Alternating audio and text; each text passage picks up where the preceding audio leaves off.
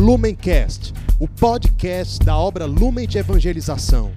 Ser feliz fazendo o outro feliz. Acesse lumencerfeliz.com.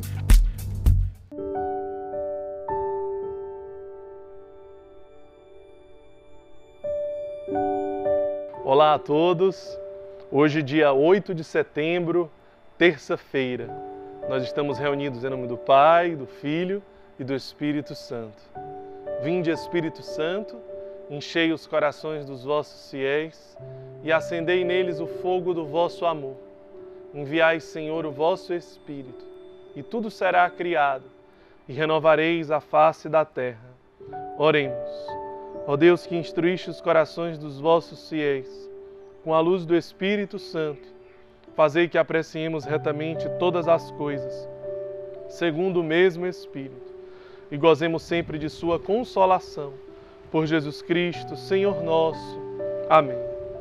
Ave Maria, cheia de graça, o Senhor é convosco. Bendita sois vós entre as mulheres, e bendito é o fruto do vosso ventre, Jesus. Santa Maria, Mãe de Deus, rogai por nós, pecadores, agora e na hora de nossa morte. Amém. Evangelho de Jesus Cristo, segundo Mateus. Glória a vós, Senhor. Assim aconteceu o nascimento de Jesus. Maria, sua mãe, era noiva de José. E antes de viverem juntos, ela ficou grávida por obra do Espírito Santo. José, seu noivo, sendo um homem justo, não quis que ela ficasse com o nome manchado e resolveu abandoná-la sem ninguém o saber. Enquanto planejava isso, teve um sonho em que lhe apareceu um anjo do Senhor para dizer-lhe: José, filho de Davi, não tenhas medo de receber Maria como esposa, porque a criança que ela tem em seu seio vem do Espírito Santo. Ela terá um filho e tu lhe darás o nome de Jesus, pois ele salvará seu povo de seus pecados. Tudo isso aconteceu para se cumprir o que o Senhor tinha dito pelo profeta com estas palavras: A Virgem conceberá e dará à luz a um filho, a quem chamarão Emanuel, nome que significa Deus conosco. Palavra da salvação. Glória a vós, Senhor. Então, no evangelho de hoje, nos primeiros, capi... nos primeiros versículos do capítulo 1, nós podemos ver toda a genealogia de Jesus, que nós não lemos aqui agora, mas a, a primeira parte é esta, onde nós podemos constatar ali toda a genealogia de Cristo. Às vezes a gente pode não entender, né? Toda essa extensão destes versículos. Mas São João Crisóstomo ele explica muito bem quando ele diz que toda a história da Bíblia ela culmina, ela vem para culminar na encarnação do Verbo. Portanto, toda a história, veja só, toda a história da Bíblia, ela tem uma, um caminhar, existe uma expectativa que se culmina na encarnação do Verbo. Por isso que hoje nós celebramos a natividade de Nossa Senhora. Hoje nasce a Virgem Maria ela nasce com a missão de gerar o Verbo, o Verbo que se fez carne e veio habitar entre nós. Nossa Senhora, uma criatura, um ser criado por Deus, em que hoje nós celebramos a sua natividade, mas ao mesmo tempo, alguém que foi concebida sem pecado, imaculada. Portanto, Deus a preservou do pecado, ela foi concebida sem pecado, imaculada, para que gerasse o seu filho, gerasse Cristo. Ela nasce com a missão de ser a mãe de Deus. Agora, é claro que ela, no seu livre-arbítrio, como criatura, ela poderia muito bem dizer não a esta missão. Assim como você tem uma missão específica e você é livre para dizer sim ou não, muitas vezes talvez você nem mesmo escuta a sua missão. Muitas pessoas às vezes encerram a sua vida sem saber para que nasceram. E porque não escutaram a voz de Deus e porque não entenderam para que nasceram, não conseguiram concretizar esta missão. Morreram sem dar um sentido e uma razão à sua existência. Quantas pessoas, quantas e quantas pessoas. Aonde você se enquadra? Será que você entende com perfeição a dimensão daquilo que você foi criado? Hoje, nós celebramos a Natividade de Nossa Senhora. Ela entendeu muito bem a sua missão de ser a mãe de Deus. E ela concretizou, ela no seu fiat, no seu sim, ela concretizou e ela cuidou do menino Jesus. E ela educou, e ela acompanhou, e ela foi fiel Será que você tem entendido com profundidade a razão e o sentido da sua existência? Nossa Senhora nasce hoje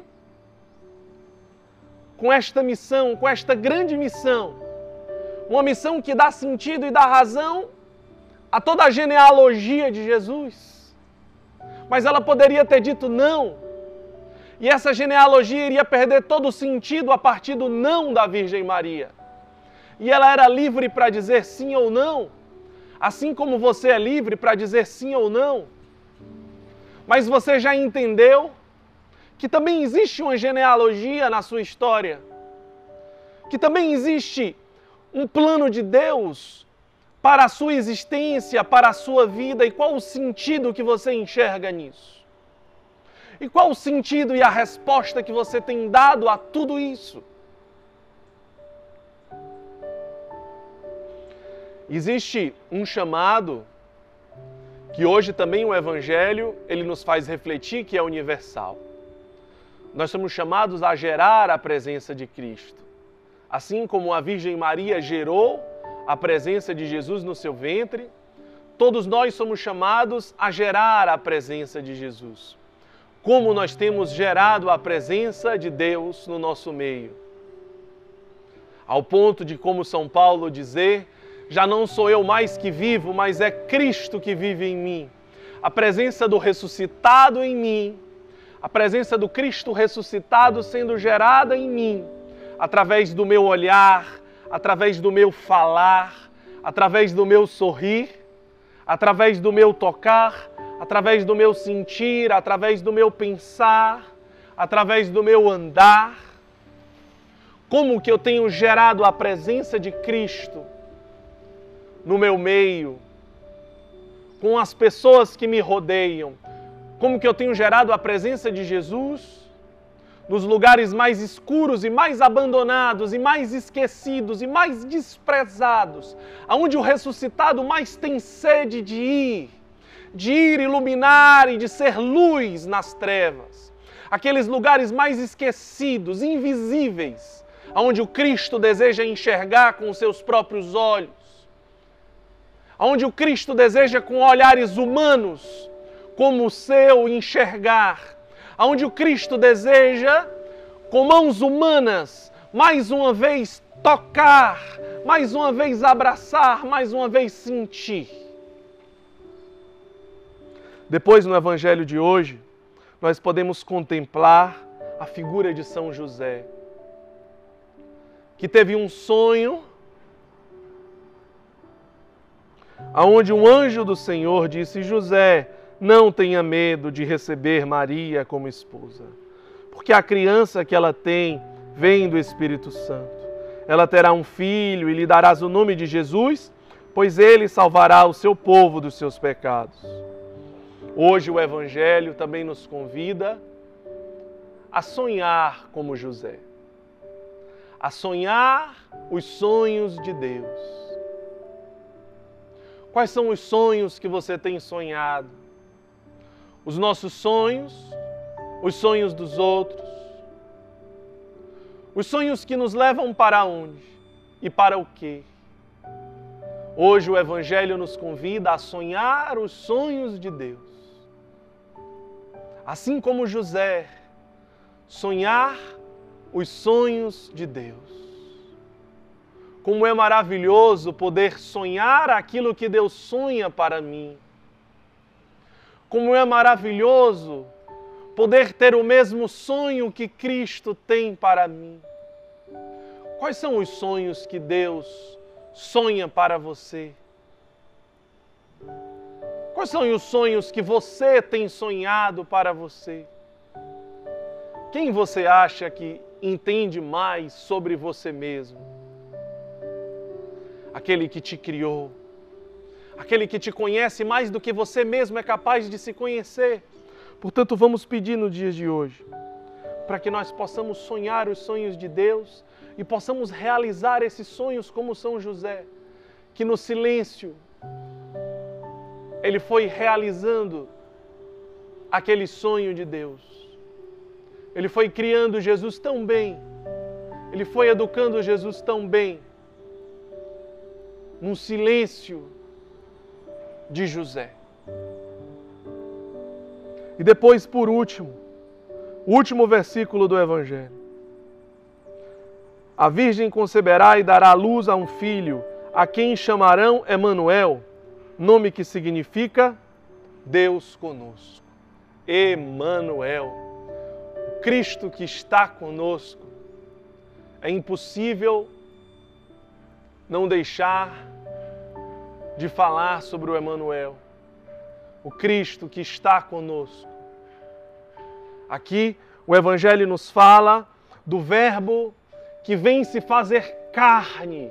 E o Verbo que vem se fazer carne, um Cristo que é carne, que é conosco, se chama Emanuel. O nome daquele irmão em situação de rua, que se apresentou como carne sofredora de Cristo. Um Cristo que está conosco e que permanece conosco até o último dia de nossas vidas um Cristo amoroso, um Cristo apaixonante, um Cristo fascinante. O Emanuel continua encarnado em todos aqueles que mais, mais, mais, mais sofrem. Deixemos-nos também nos apaixonar pelo Emanuel, por um Cristo, por um Cristo que nós não temos palavras para expressar tamanho amor dimensão e significado de tamanho amor. Que Deus nos abençoe neste dia, em nome do Pai, do Filho e do Espírito Santo. Amém. Lumencast, o podcast da obra Lumen de Evangelização. Ser feliz fazendo o outro feliz. Acesse lumencerfeliz.com.